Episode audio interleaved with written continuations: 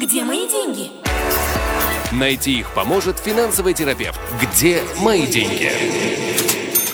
18 часов и 5 минут, дорогие друзья, в эфире программа «Где мои деньги» и Игорь Лупинский, финансовый терапевт, на связи с нашей студией. Игорь, привет. Приветствую. Привет, привет. Э, дорогие друзья, прежде чем мы начнем наш эфир, я хочу напомнить, что главная цель этой программы – ответы на ваши вопросы, поэтому, пожалуйста, давайте пишите нам на WhatsApp. Сегодня только WhatsApp. Единственная э, опция задать вопрос Игорю Лупинскому 050-891-1064. 050-891-1064. Э, пожалуйста, задавайте ваши вопросы, любые вопросы, касающиеся экономики, касающиеся э, семейного бюджета и любых других инвестиций, э, любых других вопросов, э, э, касающихся сферы деятельности Игоря Лупинского английского, конечно же. Вот. И пока вы думаете, да, я прошу вас не откладывать это до конца программы, как вы любите обычно в последние пять минут э, присылать вопросы. Пожалуйста, пишите уже э, прямо сейчас. Э, я хочу вот какую тему вбросить для обсуждения. Э, Э, Даниэль Канеман, это израильский американский лобби, Нобелевский лауреат, кстати, в области поведенческой экономики. Он... Э. Я бы сказал, создатель поведенческой экономики. Создатель поведенческой экономики. Э, вот в 2010 году он опубликовал исследование, в ходе которого выяснилось, что уровень счастья растет с ростом дохода только до определенного уровня. 75 тысяч долларов в год. Да, то есть это порядка 22 с половиной тысяч шекелей в месяц, 22 тысячи 500, да, ну, по американским, значит, масштабам. А затем э, уже уровень счастья вместе с доходом не растет. И выбыл, вывод был такой, что деньги не приносят счастья, но их отсутствие неприятно. Их отсутствие э, снижает уровень счастья, поэтому нужно выйти, выйти на некий оптимальный уровень э, и дальше уже на этот счет не париться.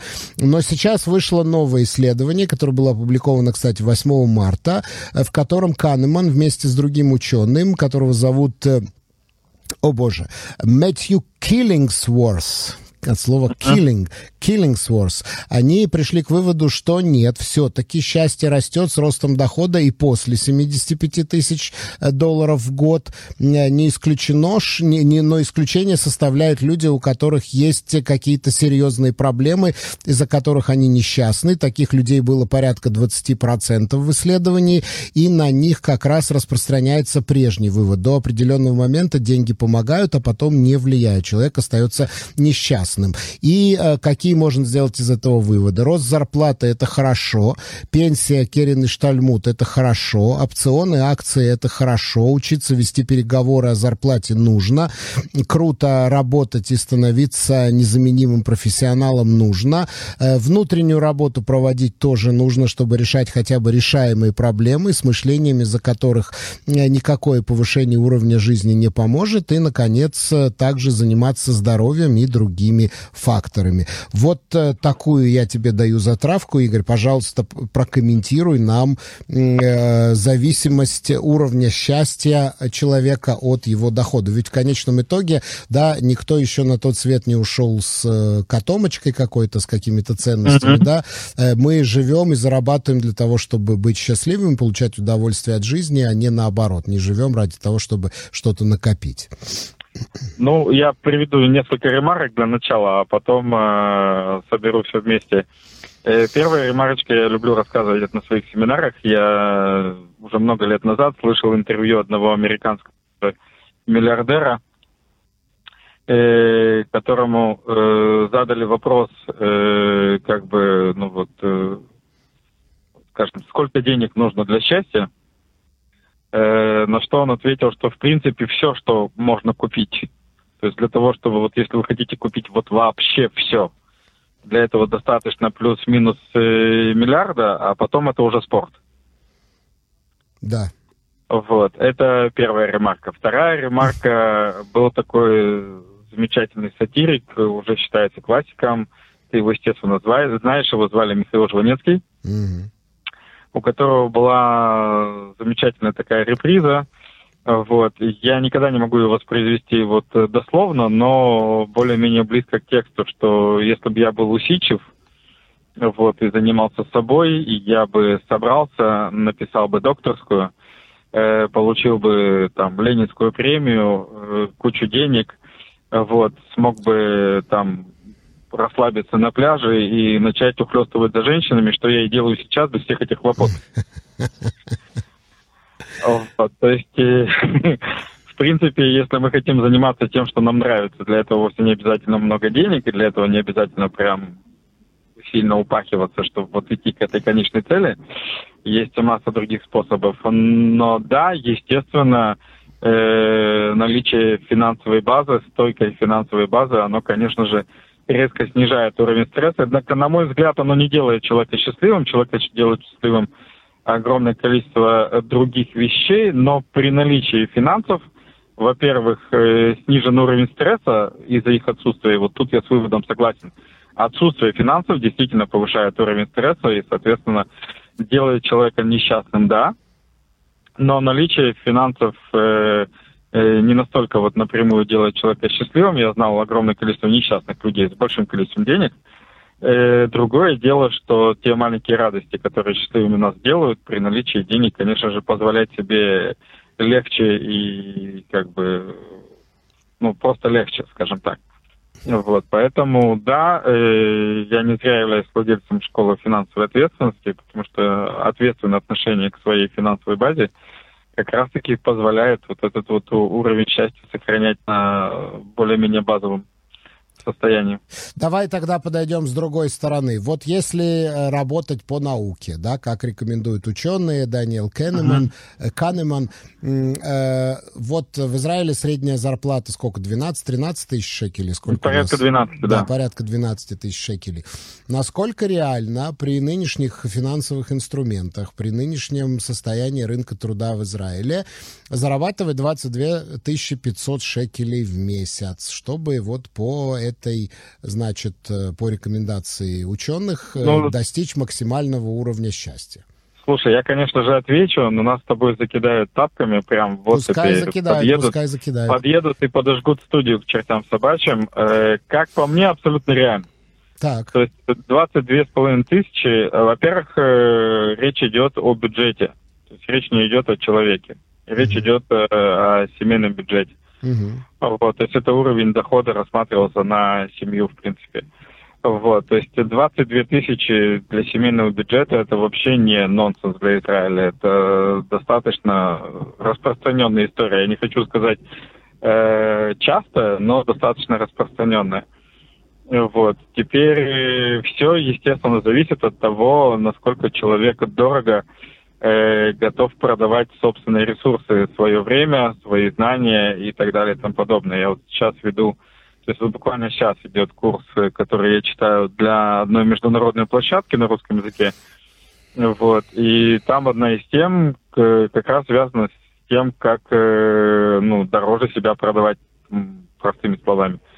То есть mm-hmm. как э, сделать так, чтобы все ресурсы, которыми я обладаю, продать максимально дорого и получить за это максимально большой выхлоп. К большому моему сожалению, огромное количество наших с тобой граждан, сограждан недозарабатывают, себя недооценивают, э, себя ограничивают и по, по тем или иным причинам от э, чисто психологических э, до, в принципе, чисто психологических, потому что это все в голове, вот, зарабатывают не столько денег, сколько могли бы зарабатывать на самом деле, если бы очень захотели.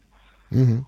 Поэтому, так. да, 22 тысячи вполне достижимая цифра, и как бы вполне хорошо. Там, в принципе, в, это, в, в этой цифре оно там хорошо на самом деле. Где мои деньги? В описании подкаста вы можете найти больше информации о нашей школе и задать свои вопросы по указанному номеру WhatsApp мессенджера. Окей. Первые вопросы уже начинают поступать на наш WhatsApp мессенджер, номер которого 050-891-1064. Михаил uh-huh. задает вопрос такой довольно общий. Что думает Игорь насчет повышения Машканты? Ну, повышения выплат по Машканте. Ну, я думаю, что это вполне нормальный процесс.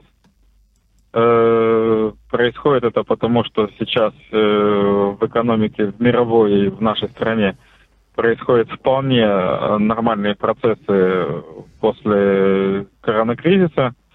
Вот. И те, кто уже подзабыли, что происходило в коронакризис, потому что прошло три года, я тут недавно сказал жене, что с коронакризиса прошло ровно три года, а это завтра, это 15 марта. Mm-hmm вот, э, то как бы все, что, правда, три года прошло, вроде как вчера было. Mm-hmm. Вот э, все, кто подзабыли, э, три года назад э, мы с вами дружно всей страной, всем миром находились на грани разорения, когда всех отправили домой, и надо было каким-то образом платить те самые машканты, которые были как бы меньше, чем сегодня. Но на них денег не было вообще, потому что не было заработка. И для того, чтобы мы с вами все по миру не пошли и без э, домов э, и как бы ресурсов и так далее не остались, вот, все государства мира, в том числе и наше, запустили печатный станок, напечатали кучу денежков, дали нам эти денежки. Мы их отнесли в банки.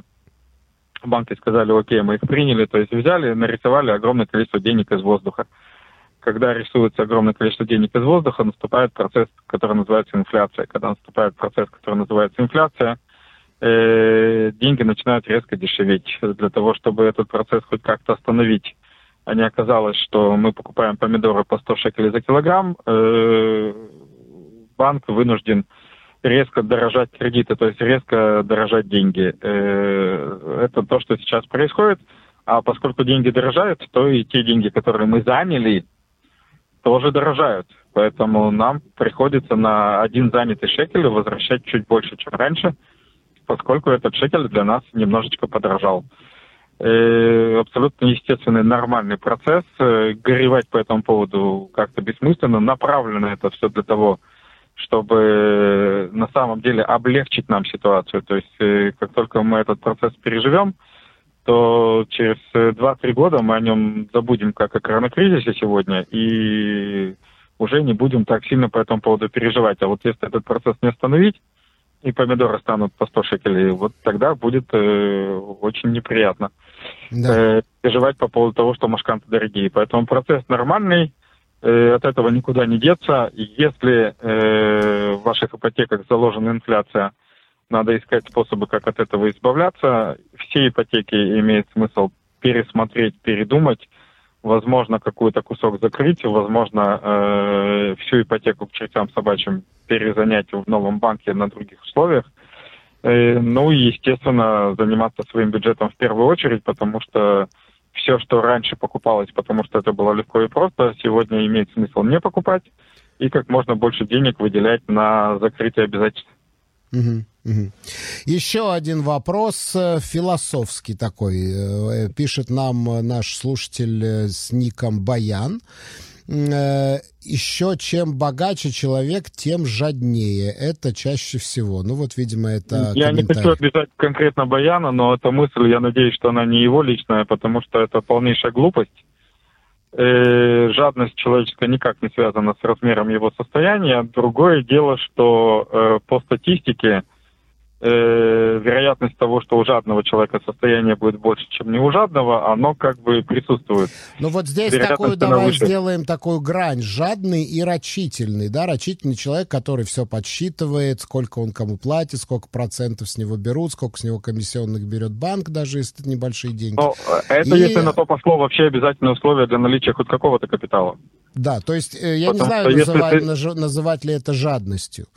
Это вообще не жадность, это как раз-таки необходимые условия для управления капиталом, потому что если ты не ведешь контроль того, что у тебя происходит, то капитала не будет в принципе. Жадный Или... человек это, скажем, человек, который ходит в порванных ботинках, при этом у него огромные, э, огромные сбережения на банковском счету, активы, акции там и так далее. Да, и таких людей на самом деле единицы. И эти люди, э, как бы, они как раз-таки представляют интерес, э, скажем так, для условно СМИ-литературы, потому что они забавные. Но таких людей на самом деле единицы, потому что... И главное, вы... что такие люди обычно по жизни очень несчастные, неудовлетворены, их постоянно преследуют какие-то страхи, тревоги, что они разорятся, что они пойдут по миру, потеряют Именно свои так. деньги, да. И я думаю, что Именно... они, э, сколько бы у них не было денег, они все равно будут несчастными, и чем больше денег, тем они несчастнее становятся.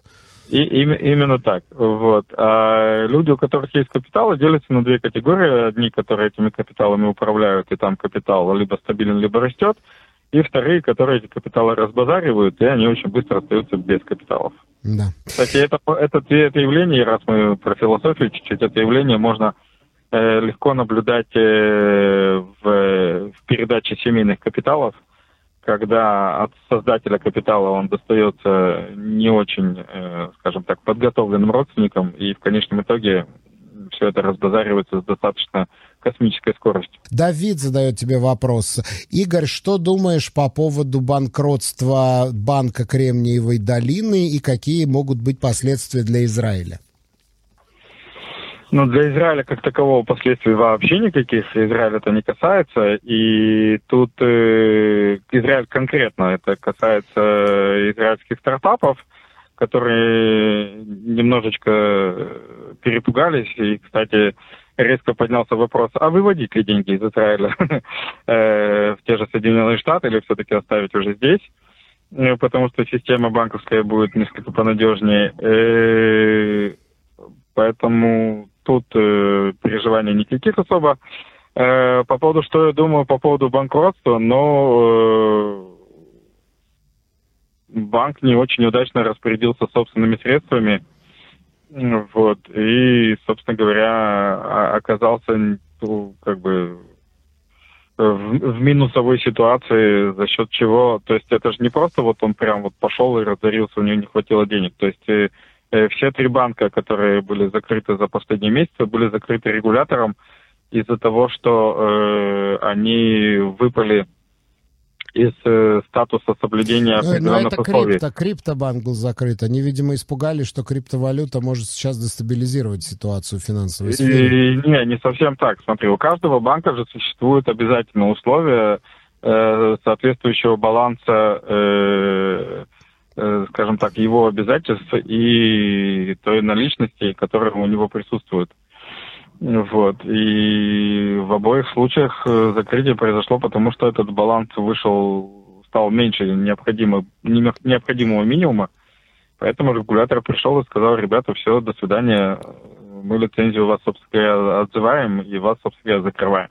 Но посмотри, посмотри, Дженнет Йеллен сказала, что все вкладчики получат от, от, от, от Центробанка, получат свои деньги обратно, да. несмотря на то, что да. банк разорился. Да, И видишь, это, кстати, это, для это, успокоения кстати, ситуации. Нет, смотри, это новшество. По, если ты помнишь, мы в наших передачах, и, то есть я у себя на семинарах это постоянно озвучиваю, и мы в наших передачах об этом тоже неоднократно говорили, что финансовая система мировая от кризиса к кризису, в принципе, учится. И если лет 20 назад разорившийся банк остался бы с клиентами один на один, Mm-hmm. И, и это вызвало бы там очередную панику и так далее и тому подобное. Либертарианцы сегодня... бы очень хвалили. Да, то на сегодняшний день э, финансовая система говорит, нет, нам паника нахрен не нужна. Поэтому, чтобы как ни происходило, то, что банк разорился, владельцы банка остались без денег и так далее, все понятно, но всем вкладчикам э, все, что полагается, мы, собственно говоря, выдадим. Uh-huh. Вот. Меня тут э, меня больше интересует, э, каково состояние не, вкладч, не вкладчиков, а кредиторов. Э, будет ли данное разорение спасением от кредита или их обязательства также передадут э, другой управляющей компании. Uh-huh. Это тоже очень интересная история. Я так думаю, что этот банк э, все свои дол- долги э, тоже кому-нибудь продаст. И То за счет кредиторы этого, числе... просто будут должны кому-то другому.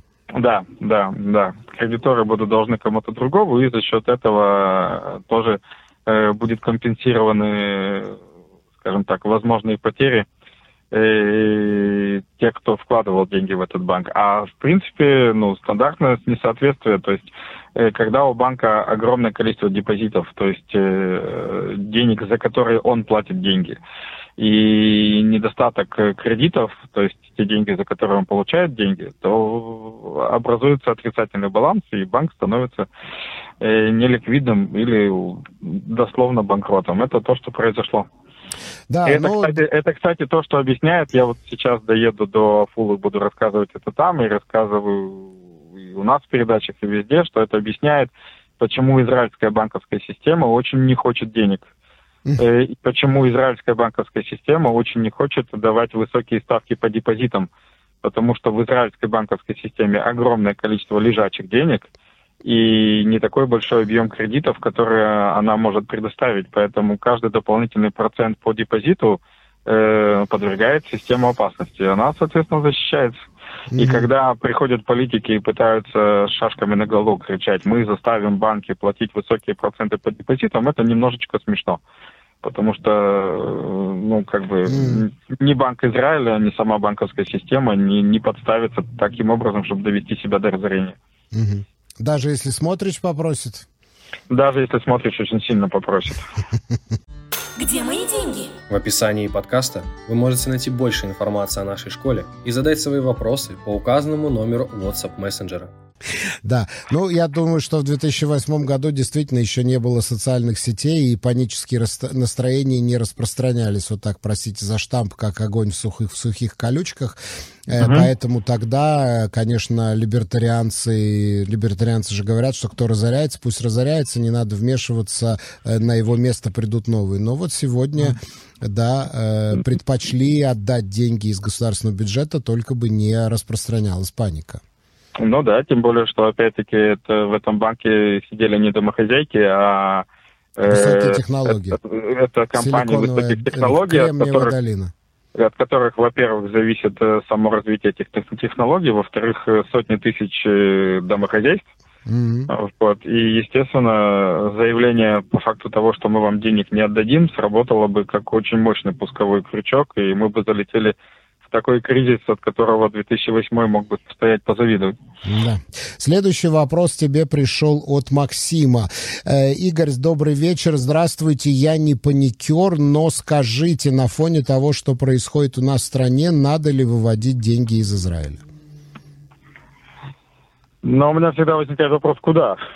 Mm. Как бы хотелось бы получить более конкретный вопрос, типа, надо бы выводить деньги из Израиля куда там? В Германию, Штаты, на Луну, в Россию, я не знаю, в подпол. Вот. Я лично, э, ну, опять-таки, мне сложно советовать, я не человек, который обладает э, всей полной информацией. Меня э, ни разу еще не звали на, э, как бы, закрытый кабинет э, там по обороне и тому подобное, чтобы понимать вообще, что происходит. Вот. Я, в принципе, сижу примерно на том же диване, что и все наши радиослушатели. Mm-hmm. Э, но, по большому счету, вот. И я не вижу каких-либо таких вот э, серьезных причин для того, чтобы вот прям бежать, куда-то что-то выводить, как-то что-то как-то. Напомню всем нашим радиослушателям, что израильская банковская система уже неоднократно получала первенство по надежности, и последний коронакризис прошла вообще, по-моему, на втором или на третьем месте э, после стран, которых находятся где-нибудь в дальнем отдалении, типа Австралии. И как бы, ну, таких особых причин для паники не вижу совсем. Угу. То есть вот, э, да, зависит от того, какие у вас есть возможности, куда эти деньги можно перевести, потому что нынче в мире, ну, просто нигде не спокойно, да. Возьмите восточные рынки, да, какой-нибудь Сингапур, китайскую биржу возьмите, Гонконг, возьмите Южную Корею. Ну, нигде сегодня не спокойно, то есть вряд ли можно найти сегодня какую-то тихую гавань. В Украине идет масштабная война, э, в, в Европе, да, в самом центре Европы идет масштабная война, Э, энергетический кризис, который Европа успешно преодолевает, в Соединенных Штатах свои проблемы, во Франции протесты. То есть сегодня, ну, я не знаю, я не вижу. Ты видишь какую-то такую тихую гавань, где все было бы спокойно, э, тишь, гладь Божья благодать? Я знаю и гавань, и даже человека, который изо всех сил пытается в эту гавань попасть. Это так. Макс. Да, да, да, да, да. Ну, нет, так он не знает, он как раз-таки спрашивает тебя. он-то как Нет, раз... Макс. Угу. Угу. Вот. На Марсе вполне тихо, Илон Маск туда изо всех сил собирается, как бы все хорошо. Да, но Илон Маск Если... туда собирается физически, а не финансово. Он же не Ну нет, туда... он, он как полностью собирается туда переехать, потому что пока гавань тихая. Если мы говорим про землю, я не думаю, что у нас тут есть какое-то такое место, которое вот прям там все хорошо, и они ни от чего никак не зависят. Да, в какие интересные времена мы с вами живем. Времена забавные, на самом деле. Да. То есть он тебе активные и забавные. Продолжая паническую тему, Александр задает тебе вопрос. Э, какая, какая вероятность того, что B2B или другие peer-to-peer банки могут разориться? Ну, начнем с того, что peer-to-peer это не банк, это кредитный агрегатор, э, это немножко другое, или э, более правильный термин для этого, э, скажем так, управляющая компания. То есть есть некий процессинг, когда одни люди инвестируют, другие берут займы, и есть управляющая компания, которая этим процессом управляет.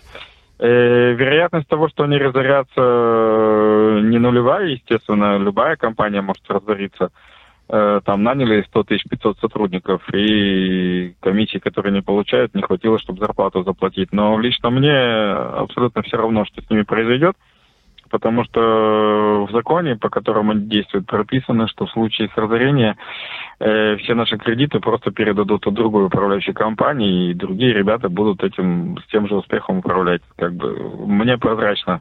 Если у меня в B2B или в любой другой peer-to-peer площадке э, деньги распределены на 2000 кредитов, и условно 2000 человек должны, то разорится площадка или нет, они как были мне должны, так и останутся. Mm-hmm. Ну, то есть э, эти, эти, эти, эти деньги не пропадут, не пропадут с концами, да? Нет. Да. Деньги на то и лежат э, для всех наших радиослушателей. Э, скажем так, не устану повторять, что касательно пенсионных программ, что касательно э, инвестиционных программ через управляющие компании, что касательно peer-to-peer кредитования. Деньги находятся на доверительных счетах. Э, то есть э, деньги, которые выдали в качестве кредитов, так они вообще не у нас. Или деньги, на которые купили активы, они вообще mm-hmm. не у нас. Что мы видим в личных кабинетах, это все виртуально. Но наши деньги, э, то есть ли, либо нам кто-то что-то должен, либо деньги, которые не использованы сейчас в каких-то активных процессах, лежат на доверительных счетах, то есть на счетах, э, которые в банке, э, у которых доверительное управление, э, к которым у управляющих компаний нет прямого доступа. То есть э, деньги оттуда можно э, как бы потратить условно только для каких-то специальных целей. Если это peer-to-peer, то выдать кредит Васе. Если это фондовый рынок управляющей компании, то купить те или иные активы по, в том или ином маслюле, который мы выбираем. Или отдать обратно нам. Больше управляющая компания с этими деньгами сделать ничего не может. Единственные деньги, с которыми они могут что-то делать, это их собственные которые находятся совсем на других счетах, на их личных. И вот там пускай хоть разоряются. А вот Александр задает еще один вопрос. Игорь, а не кажется ли тебе, что пир-ту-пир – это пирамида? Ну, мне лично не кажется. У меня ответный вопрос к Александру. Пусть мне нарисует хотя бы один. То есть у каждой пирамиды есть минимум три отличительных свойства. Угу. Пусть хотя бы один покажет, и мы сможем на эту тему подискутировать. И какие это свойства?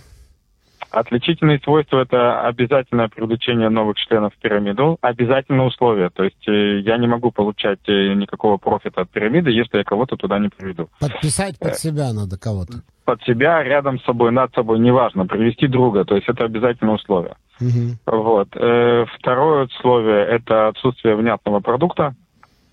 И третье условие – это слишком высокие доходы.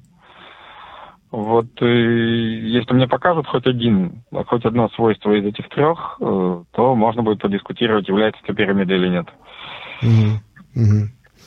Вот, кстати, опубликована сейчас новая американская статистика инфляции, и там вроде бы инфляция пошла вниз, есть тенденция к снижению инфляции, и вот сейчас прогноз в годовом исчислении 6%, 6% годовых.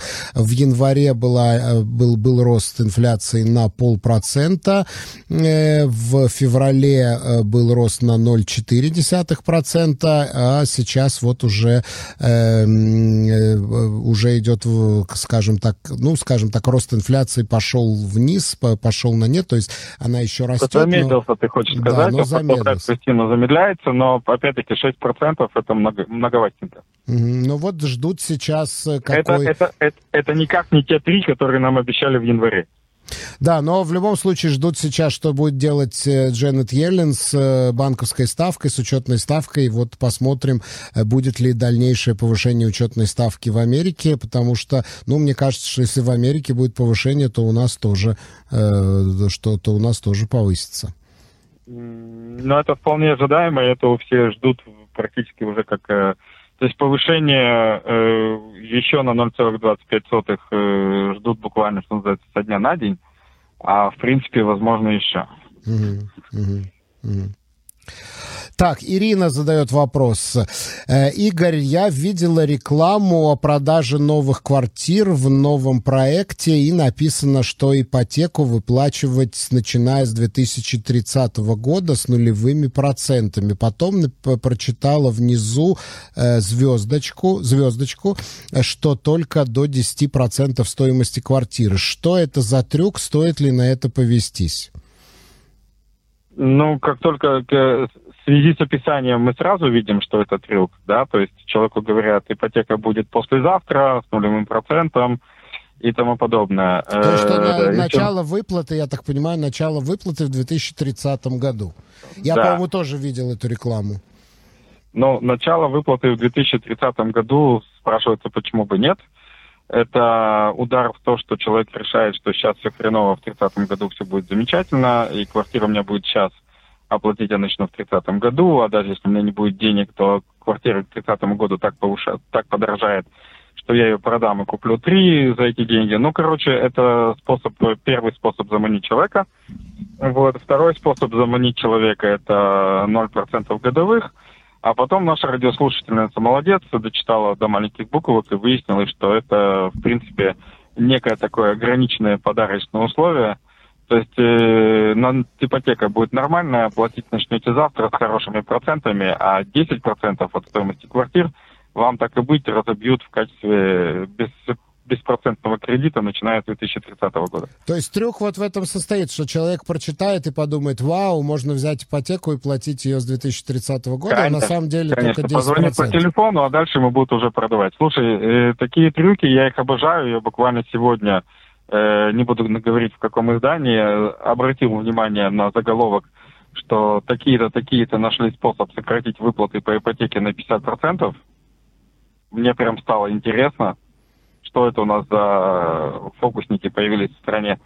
Вот. Э, пробежал по этой стране, долго, по, по этой статье долго, упорно.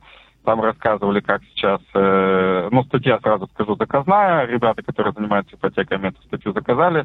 Долго и расплывчато рассказывали, как сейчас всем тяжело платить ипотеки, а в конце сказали, что, э, ну, условно, надо больше зарабатывать, меньше тратить. Mm. А 50% речь шла о том, что у людей, кроме ипотеки, есть еще выплаты по кредитам, и если все это дружно засунуть в одну большую новую ипотеку, то общая выплата, конечно же, сократится. Но ни о каком сокращении выплат по ипотеке даже слова в этой статье не шла, потому что это фантастика. Вот э, пример этой рекламы, это из той же области фантастики. Ну, слушай, надо больше зарабатывать и меньше тратить. Лучше быть богатым и здоровым, чем бедным и больным. Ну, что за трюизмы ну, какие-то? Но заголовок статьи какой? нашли способ сократить выплаты по ипотеке на 50%. В принципе, э, рекламная статья, там, по идее, если у нас есть радиослушатели-адвокаты, можно и привлечь, на самом деле, за сам заголовок, потому что он вводит э, читателя в заблуждение. Но это если кому-то хочется вот позаниматься этой штукой. Еще один вопрос от Ирины. Игорь, объясните, пожалуйста, как вообще происходит оценка стоимости недвижимости или стоимости квартиры в новом проекте? Что делают оценщики? Ведь цена определяется спросом и предложением. Но именно этим оценщики и занимаются, то есть оценщики знают э, рыночную составляющую, у оценщиков есть четкая градация как э, та или иная постройка, то ли тот или иной э, объект недвижимости э, оценивается рынком, и, соответственно, они эту цену и предлагают. То есть, э, если вы хотите разобраться в подробностях, как это работает, это больше именно к самим оценщикам. Я не обладаю э, скажем так, познаниями в тонкостях э, этой профессии, но формально это вот так. То есть у них есть знания, понимание и четкая раскладка э, про то, как метраж, местоположение, этажность, э, дата постройки дома, надежность дома и прочие, прочие, прочие факторы влияют на рыночную стоимость недвижимости, и исходя из этого они выдают свои суждения. Где мои деньги? В описании подкаста вы можете найти больше информации о нашей школе и задать свои вопросы по указанному номеру WhatsApp мессенджера. Mm-hmm. Э, так, э, да, дорогие друзья, 050-891-106-4, номер телефона нашего WhatsApp мессенджера. Давайте э, раскачивайтесь побыстрее, потому что у нас уже остается меньше 10 минут времени до окончания нашей программы. Не упустите возможность задать Игорю вопрос, который вас интересует. И следующий вопрос тебе пришел от Леоры. Игорь, скажите, если новые квартиры рекламируют на билбордах, это же значит, что мы эти билборды в конце концов концов будем оплачивать? Ну, естественно, мы оплачиваем все, все затраты застройщика. От, э, как бы, как бы это сказать-то, выкапывания котлована до рекламы этой квартиры, потому что, ну, это нормальный бизнес, у него есть все, весь, весь цикл затрат от рекламного до, там, не знаю, даже бухгалтера, который потом все это почитает, и все это оплачивается исключительно за счет э, того товара, который продается, в данном случае это квартира, то есть за счет ее стоимости. Так что, естественно, да, как бы было бы странно, чтобы нет, а кто бы тогда это оплачивал? Да, но если идет такая широкая реклама того или иного строительного проекта, означает ли это, что э, не надо так прям на этот проект бросаться, искать что-то более выгодное, или это наоборот означает, что хорошие условия, престижное место и надо брать?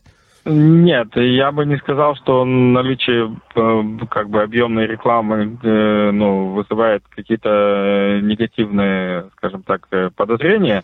Я бы больше относился, ну, больше бы обращал внимание на суть самой рекламы. Вот та компания, которая рекламировала свои, свое предложение в нашем предыдущем вопросе, когда есть очень мощная замануха, которая оказывается ничем. Вот я дважды подумал, стоит ли с этой компанией вообще связываться, то есть только в рекламе меня отмели, или это будет еще и в квартире то же самое. А, в принципе, сама, само наличие рекламы и ее интенсивность, ну, ни о чем не говорит. Ребята хотят э, быстро, активно и масштабно себя продать, почему бы нет. Okay, Я если... обращал внимание на содержание больше. Окей, окей. Владимир задает тебе вопрос. Игорь, здравствуйте, добрый вечер. У меня открылась сберегательная программа в банке 28 тысяч. В банке предлагают перезакрыть ее по-новому и продолжать накопление. Что посоветуете? Ну, те, кто меня знают давно и давно за мной следят, э, прекрасно знают, что мой ответ на этот вопрос. Деньгам в банке делать нечего. Э, тем более просто помогите им, у них их там слишком много на самом деле. То есть как только вы выводите свои деньги из банка в другие э, инструменты, вы, во-первых, помогаете себе, вы начинаете больше зарабатывать, вы помогаете банкам, потому что они устали от большого количества денег. Э, я рекомендую в банке это не перезакрывать, вы там ничего не заработаете, и вывести это в другие каналы, будь то фондовый рынок через фонды, будь то peer-to-peer кредитование, если вы не знаете куда, то добро пожаловать к нам в школу. 053 712 2236. У нас есть замечательные семинары по инвестированию, где я очень подробно рассказываю, куда выводить, что делать, какие есть опции и так далее. Но в, в банках деньгам делать нечего. Те клиенты, с которыми я работаю плотно и кого я сопровождаю, мы банковские счета условно обнуляем и ничего там не оставляем. И вот еще, Владимир, второй вопрос тебе присылает. Чем отличается накопительная программа от депозита? Ну, это очень сложный вопрос, потому что по факту это одно и то же. То есть э, хотите назовите накопительной программой, хотите назовите депозитом, это суть одно и то же.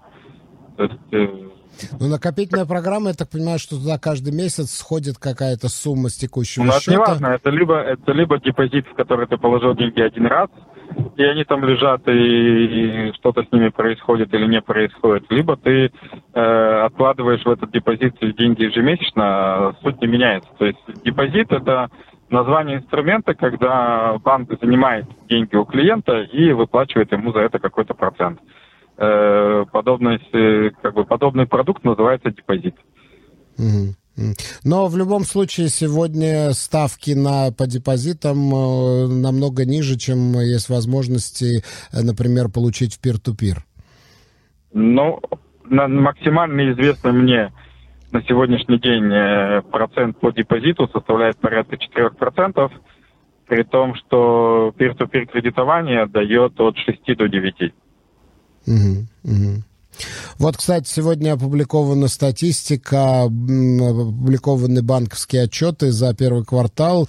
Банк Леуми э, сообщает о чистой прибыли 7 миллиардов 700 миллионов шекелей. А, это за 2022 год, это годовая прибыль. Uh-huh. За 2022 год 7 миллиардов 700 миллионов шекелей. Самая высокая прибыль в, в, среди всей банковской системы Израиля. Вот э, ты хочешь это как-то прокомментировать? Ну да, банки никогда себя в убыток не работают, но... Я могу прокомментировать очень просто, молодцы.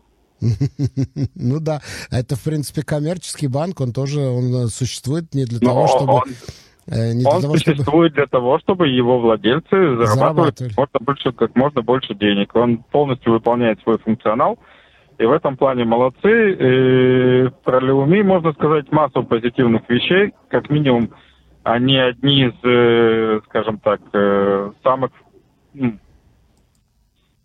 э, как бы самых ориентированных на различного рода технологические процессы. Банк Леуми – это первый банк на сегодня, который дорос до подписания документов по Zoom, кстати. Вот. Поэтому они стараются делать все для того, чтобы как можно больше и как можно активнее зарабатывать. Угу, угу. Да, вот Владимир еще один тебе вопрос задает. Э, моя жена все время говорит, что мы должны собирать деньги. Я не знаю, как можно собирать то, чего нет, но я не представляю себе, как по-другому можно накопить сумму без накопительной программы в банке. Ну, давайте так. По поводу собирать деньги, я вообще визуал, мне этот глагол очень плохо слышится. Потому сразу представляю картинку, когда человек ходит по улице и собирает деньги. Это не картинка. Вот, извините меня за такое видение. Э, да, конечно же, э, необходимо оставлять большую, ну, как можно большую часть денег себе, то есть не раздавать все в магазины или еще куда-нибудь а оставлять себе как можно больше. И, естественно, все, что вы оставляете себе, необходимо инвестировать э, для того, чтобы деньги эти работали. У меня есть э, лозунг э, «Заставьте ваши деньги работать как бы труднее, чем вы сами». То есть если вы тяжело работаете, то ваши деньги должны работать еще тяжелее. И если вы не знаете, как инвестировать, кроме как через банк, очень рекомендую к нашей школе присмотреться посерьезнее, потому что ну, мы об этом рассказываем постоянно.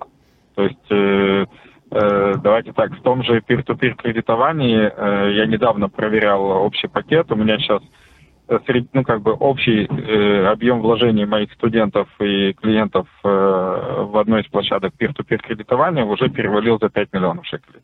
Mm-hmm. Mm-hmm. Как бы это люди, которые вкладывают, доверяют. Это абсолютно надежная система. Нет никаких совсем проблем. Заработок в два раза больше, чем в банке.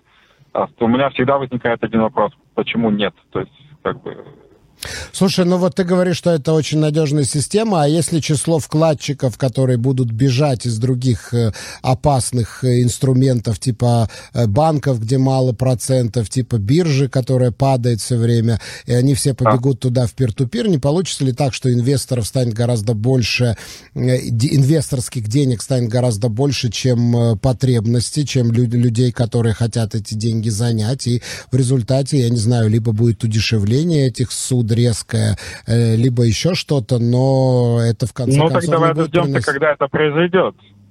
То Но... есть, если, давай так, мы можем же нарисовать любой сценарий апокалипсиса, правильно? Ну, это не апокалипсис, того, если... деньги не пропадут, но... Нет, смотри, давай начнем с того, что если я сегодня выдал кредит под 9% годовых, от того, что следующий кредит площадка захочет выйти по 5% годовых, мне не горячо, не холодно. Mm, okay? Да. Это, это первый момент. Второй момент, если желающих вложить в систему окажется намного больше, чем э, потенциальных заемщиков, у системы будет всего два варианта. Первый сказать вкладчикам стоп, что тоже вполне возможно. Если они просто скажут, ребята, спасибо, не надо, нам некуда вас девать. Mm-hmm потому что они тоже не идиоты. Если у людей деньги будут просто так лежать на счетах и не работать, они прекрасно понимают, что как бы это вызовет э, обратную реакцию, и проще не брать новых, чем э, заработать себе отток старых, у которых деньги не работают. Вот. И вторая опция – это найти другие каналы кредитования, другие, какие-то другие интересы. Вот. И э, тот же B2B, допустим, с которыми мы дружим, вовсе не сидят, э, что называется, на печи.